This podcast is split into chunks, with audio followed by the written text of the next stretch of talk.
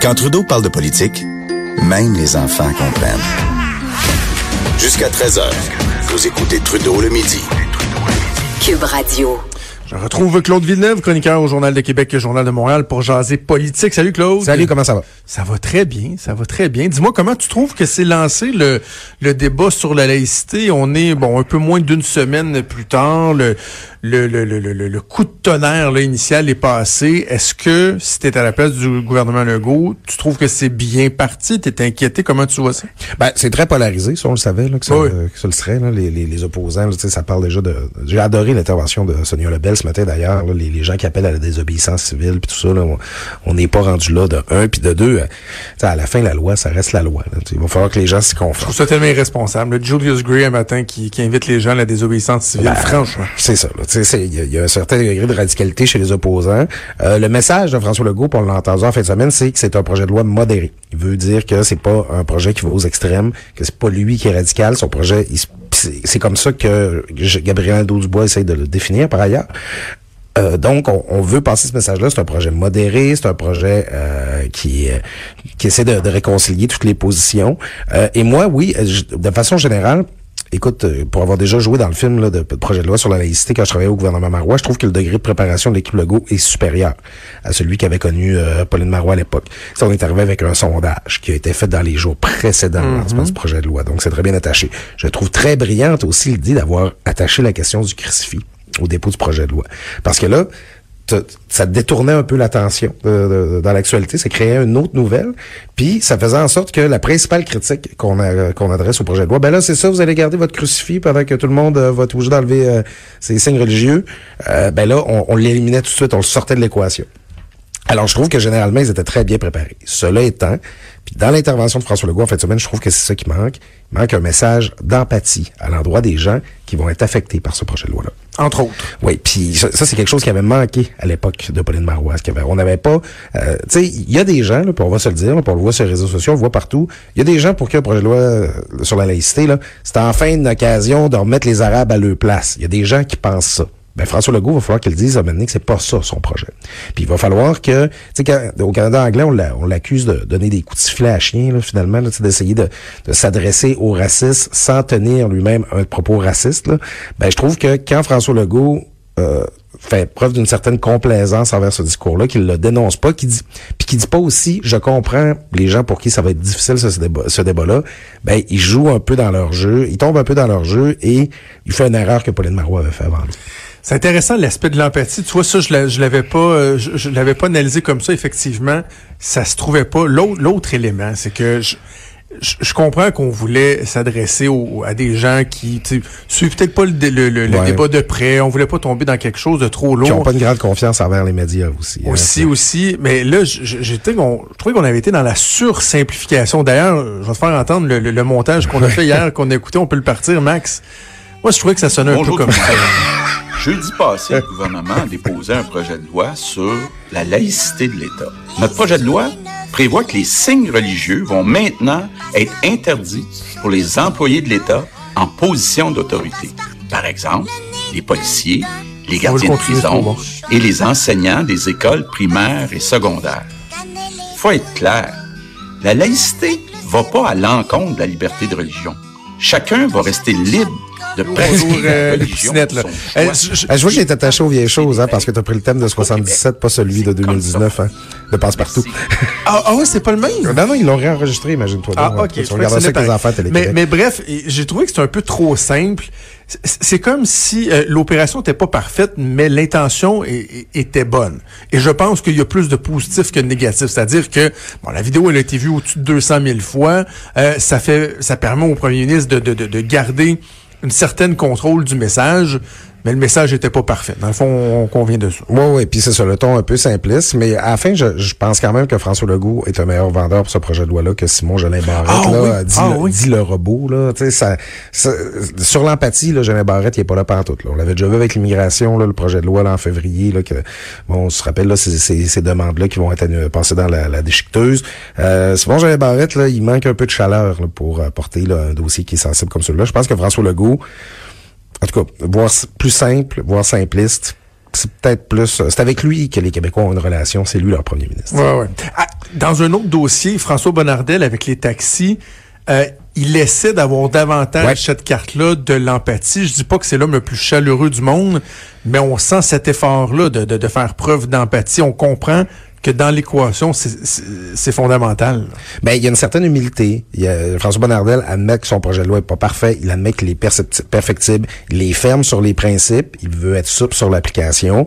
Puis, en fait, c'est beaucoup ça la politique. hein. Être ferme sur les principes, être souple sur les modalités. Oui. C'est à la Ça, fin. c'est c'était- c'est Pauline Marois qui disait ça, non? Elle, elle le disait aussi, puis euh, histoire de travailler l'appareil, un politique qui a toujours bien incarné ça, c'est Jean Charest. Jean Charest disait, tu sais, la politique, c'est l'art d'inclure, toujours. Tu sais, c'est la recherche du compromis pour bâtir la plus grosse coalition possible pour appuyer ta politique. C'est ça que tu essaies de Parce que la phrase que tu as dit là, il me semble que je la reconnais. Ben, euh, oui, ben oui, je l'ai déjà écrite. Mais c'était dans quel dossier? C'était-tu la charte ou c'était sur le fait d'être un gouvernement minoritaire? on l'avait dit sur la charte, on l'avait dit sur euh, le gouvernement minoritaire, on l'avait dit aussi. Oh, je reconnais On l'avait dit aussi pour se défendre que sur la, quand on était dans le trouble sur euh, l'amphithéâtre avec la, la loi 204, là, parce qu'on disait nous autres, on est ferme sur le fait que ça prend un amphithéâtre à Québec, on est souple sur la manière d'arriver, en quelque sorte.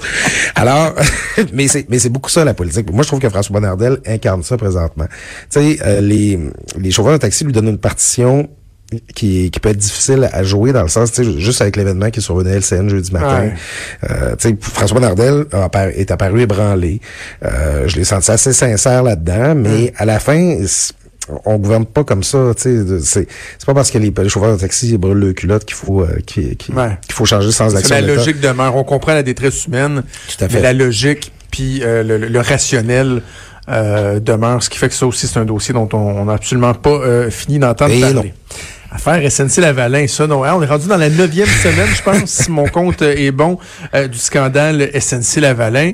Euh, ben, je veux t'entendre sur ton analyse d'où on est rendu, mais peut-être reculer de quelques jours et parler de, de la, la fameuse diffusion de l'audio, de la conversation entre Jody Wilson-Raybould et Michael Wernick.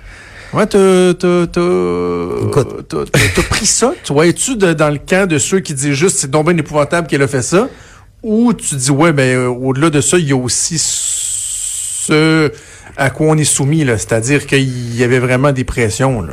Ben, il y, a- il y a deux groupes qui essaient d'abord de, de construire, de faire vivre cette histoire-là. C'est les conservateurs qui sont comme complètement déchaînés, là, voire hystériques présentement à la Chambre des communes. Puis Jody Wilson-Raybould, euh, manifestement, qui a déposé des documents. Et euh, Gerald Butts a dé- déposé d'autres documents suivant Oui. ça. Donc, c'est pas fini. En même temps, lui, il disait tellement qu'il avait pas été impliqué dans ce dossier-là que je vois pas qu'est-ce qui pourrait amener de plus, là. Ouais, je sais pas, puis es-tu parti, es-tu parti avec le contenu de ses classeurs, on le sait pas.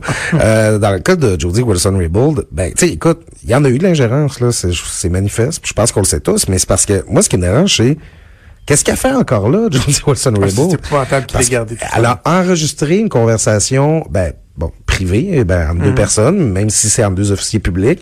Elle a enregistré ça, là. D'abord, tu sais, c'est, il y a comme un problème éthique, là, quand on Oh oui, enregistre quelqu'un sans l'en aviser. Absolument. Euh, mais pourquoi être encore au Parti libéral si elle trouve qu'ils sont aussi pourris puis tordus que ça? Je, veux dire, je, je comprends pas sa game, tu sais.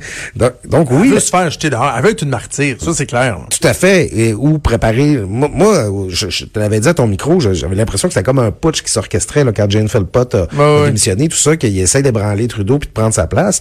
Euh, puis on, on- on prête ces, ces, ces ambitions-là à Jody Wilson-Raybould, euh, d'être chef du Parti libéral.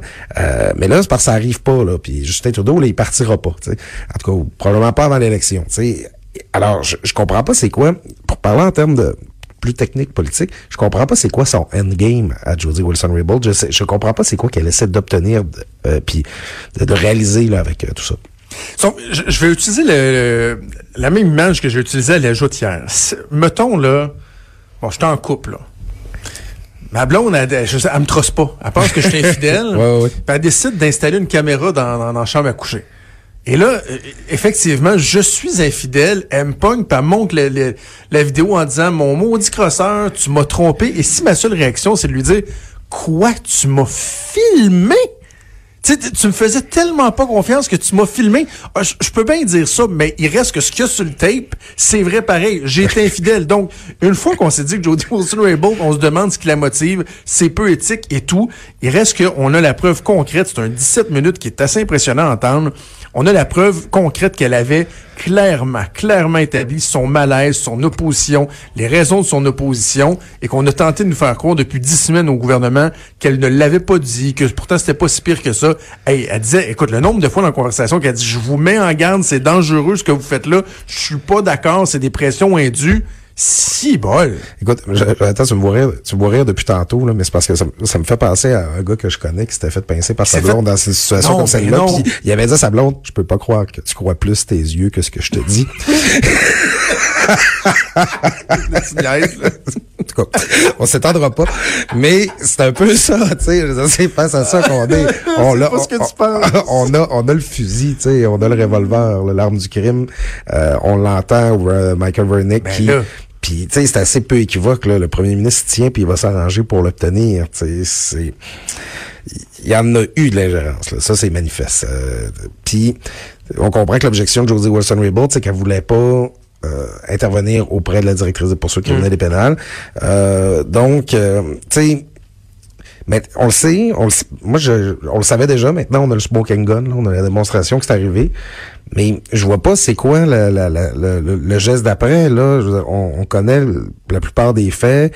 Euh, la tension demeure à peu près la même pour Justin Trudeau, mais manifestement, il a pas envie de bouger là, sur cette question-là. C'est sûr que si les conservateurs réussissent à arriver à faire en sorte que, que l'enquête revienne au comité de la justice, ça va faire augmenter le feu un peu. J'ai de la misère à voir c'est quoi le dénouement. autre que Justin Trudeau qui continue de laisser durer l'histoire puis de la euh, dernière question là-dessus. Bon, euh, tout, tout, semble indiquer que demain, ils vont expulser euh, Jody Wilson-Raybould, ben, peut-être Jane Philpott aussi. T'attends-tu un mouvement?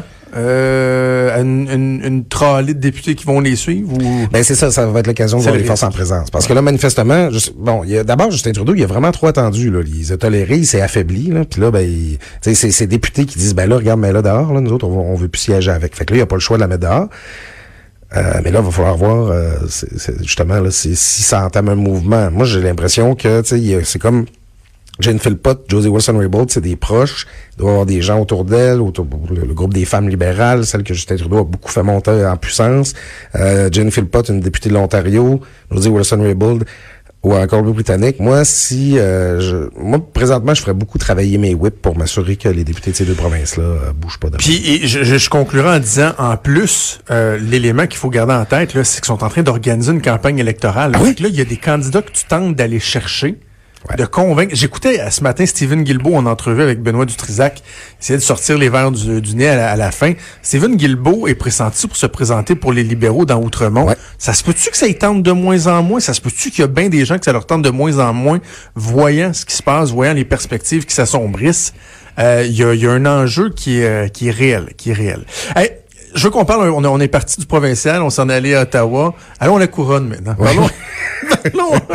La perfide Du, du Royaume-Uni, c'est un dossier que le Brexit, mais quel bourbier, je sais que tu suis ça euh, de près. Est-ce qu'il y a des issues? Comment tout ça va finir? C'est épouvantable. Écoute, Jonathan, plus je m'intéresse à ce dossier-là, moins je comprends.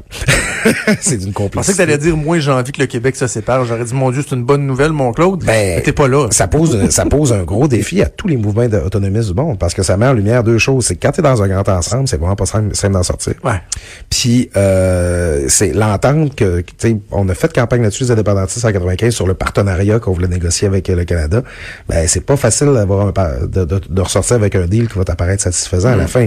Euh, écoute, les, pour, pour la Grande-Bretagne, c'est considérable. Il y a 700 ententes et traités qui la lient à l'Europe de différentes manières sur l'importation de tels type de marchandises, sur la, les unions douanières, tout ça. Là. Si l'Angleterre sort, la, la, Grande-Bretagne sort euh, du, euh, de l'Europe sans entendre, tout ça tombe. Tout, mm.